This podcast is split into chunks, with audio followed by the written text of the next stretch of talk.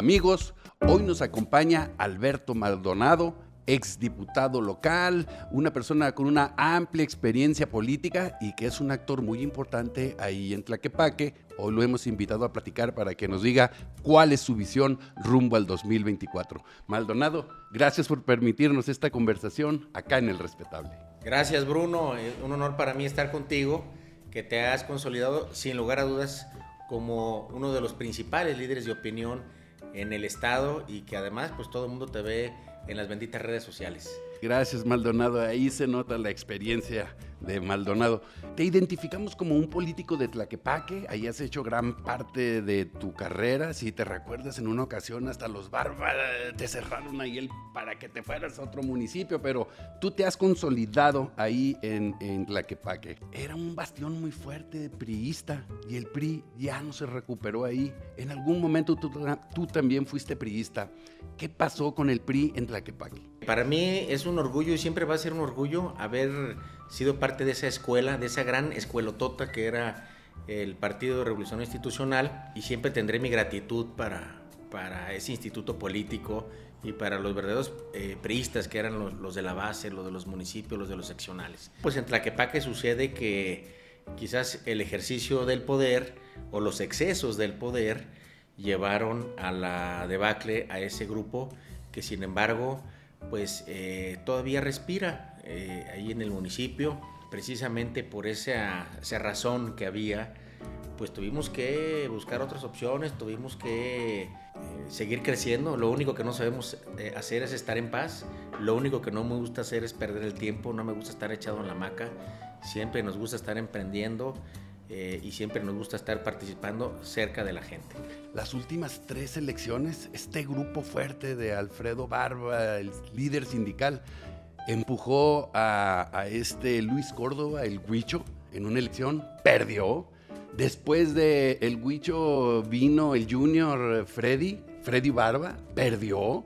Y después de él, Arturo Morones, y también perdió. Tres elecciones al hilo perdidas, el grupo más fuerte. ¿Y Roberto Albarrán y Roberto Albarrán. Entonces, cuatro elecciones al hilo perdidas de este grupo político que antes era el más importante de Tlaquepaque. ¿Esto quiere decir que ya se acabó el barbismo en Tlaquepaque? Yo considero que siguen siendo un grupo eh, que tiene presencia en Tlaquepaque. Eh, indudablemente ya no es el mismo peso que se tenía antes porque se dividieron, porque se les dejó de atender a la base, por mil razones que no me toca a mí juzgar. Hoy tienen un regidor todavía, eh, que es precisamente Arturo, Arturo Morones, y que bueno, eh, eh, pues ahí están con vida. Hoy hay un nuevo liderazgo en Tlaquepaque, indudablemente, María Elena Limón. Ya fue ella presidenta municipal, se religió y ahora a la presidenta que está, Citlalia Maya, de alguna manera ella es como la jefa política. ¿Qué opinión tienes de ese liderazgo? Indiscutiblemente no podemos tapar el sol con un dedo. Surgió un nuevo liderazgo ante los excesos de quienes ejercían el liderazgo anteriormente. Tlaquepaque estaba ávido de un cambio en ese momento, en el tiempo y en el espacio. Sucedió ese cambio. Tuve la oportunidad de ser regidor eh, eh, hace eh, algunos años, en 2018 competí contra María Elena la verdad es que fueron tres años muy pesados. El, propio carácter, pudiéramos decirlo así, lo digo con todo un profundo respeto, la propia forma de ser de Marilena, pues es una manera de ser muy, muy dura, muy áspera. Eh, yo le dije varias veces, y hoy te lo digo aquí en, en, tu canal, en tu programa, yo no la considero mi enemiga, ni soy su enemigo. Yo no soy su enemigo. Eh, quizás eh, cuando menos somos, somos contrincantes o adversarios. o adversarios. políticos, tengo la frente en alto este, de mi paso por, por el Cabildo. Eh, indudablemente suplió ese liderazgo que, que dejaron por voluntad propia, por divisionismo, por, por lo que quieras y gustes, ese liderazgo que dejaron los Barba, indudablemente lo acogió y lo ocupó ese lugar efectivamente no hay un evento donde no esté la diputada Marilena. Este, creo que deberían ahí cuidarse un poco más las formas. Quizás en el pecado van a llevar la penitencia. Ese mismo liderazgo eh, de Marilena ha ahorcado otros liderazgos. Está la diputada Selenia, está David, están varios, varios, varias personas eh, de esta expresión de movimiento ciudadano que han querido aparecer y, el, y, la forma de ser de Mariana pues los ha aplastado, los ha ahorcado, les, les ha quitado cualquier posibilidad de participar. Y bueno, pues nosotros estamos contentos porque eso quiere decir que nos da posibilidad de nosotros crecer más. Hasta ahí. ¿Cuál es la perspectiva, que las expectativas de Morena en Tlaquepaque rumbo al 2024? En términos generales, ¿cómo sientes a Morena en Tlaquepaque? Lo siento muy fortalecido y la verdad es que la única expresión o instituto político que en este momento puede representar una marca competitiva para poder hacer un cambio en el municipio, pues es Morena en Tlaquepaque. Nosotros, eh, en el grupo que yo encabezo en Tlaquepaque, dentro de Morena, hemos estado todos los días, a toda hora, en las colonias cercanos a la gente. Tenemos regidores, la regidora Ana Rosa Loza, que ha tenido un liderazgo muy importante eh, en el Cabildo y que es una mujer muy trabajadora en Tlaquepaque, pero también el doctor Roberto García, que es quien quedó en mi lugar como coordinador de la fracción parlamentaria y que me siento muy orgulloso de, Susana Infante, de Roberto, de Ana Rosa. Están haciendo un buen trabajo político, esto aunado a la propia eh, base morenista Hemos estado muy coordinados con Katia Castillo, que es nuestra dirigente en el Estado.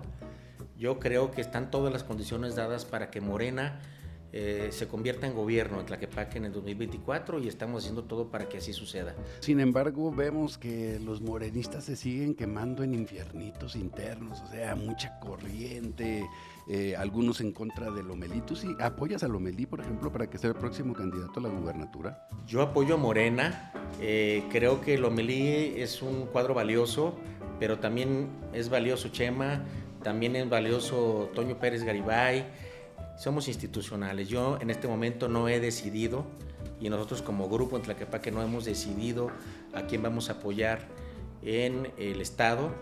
Hay condiciones para que en Jalisco incluso el, candidato a gobernador sea una mujer. Puede ser una mujer, porque depende del concierto a quién van a poner en Veracruz, a quién van a poner en Tabasco, a quiénes van a poner en otros estados. Entonces, no, yo no tengo, yo no tengo este, un candidato definido en el estado yo sé que eres institucional, pero ¿tienes alguna corcholata preferida rumbo al 2024 a nivel nacional? Yo creo que todas las corcholatas eh, que tiene Morena son dignas de presumirse. Me siento muy orgulloso de ver ahí a, Ricardo Monreal, de ver ahí a Marcelo Ebrard, desde luego el, talento y la capacidad de Adán Augusto. Eh, me siento muy orgulloso de, eh, de que exista una mujer, la única mujer que tenemos en este momento en, el espectro de Morena en todo el país, que es la jefa de gobierno Claudio Chembau. Yo estaré atento a la designación de candidato por parte de Morena. Sí creo que este país ya está preparado para que lo gobierne una mujer. Sin embargo, este, será institucional. ¿Qué te vamos a ver jugando en el 2024?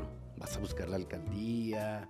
Este, vas a ir por una diputación, te importa el Senado, te interesa el Senado, ¿qué te gustaría, hacia dónde te gustaría transitar? Mi perfil siempre ha sido, por, porque fue mi, pasión el derecho, las leyes, eh, me he especializado en derecho constitucional, soy constitucionalista, yo me veo en la Cámara, eh, si me preguntas mi aspiración personal, solamente te pediría que no saliera de aquí, por favor, es la del Senado de la República me gustaría estar en la Cámara Alta, me gustaría representar a Jalisco en, el, en, la Cámara Alta, en el Senado de la República.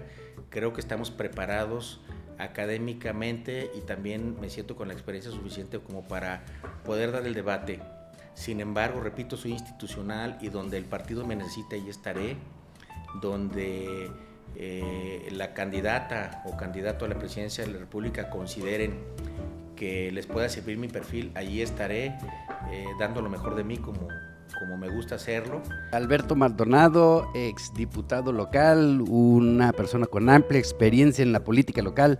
Muchas gracias por permitirnos esta conversación acá en El Respetable. Gracias a ti, Bruno, a todos los amigos que ven El Respetable y vamos a ver dónde nos toca jugar, pero de donde estemos, vamos a hacer lo mejor para que Morena gane la presidencia de la República nuevamente y vamos a hacer lo mejor para que en Jalisco haya ya una transición que la requieren los jaliscienses y que se pinte de Morena también el Estado.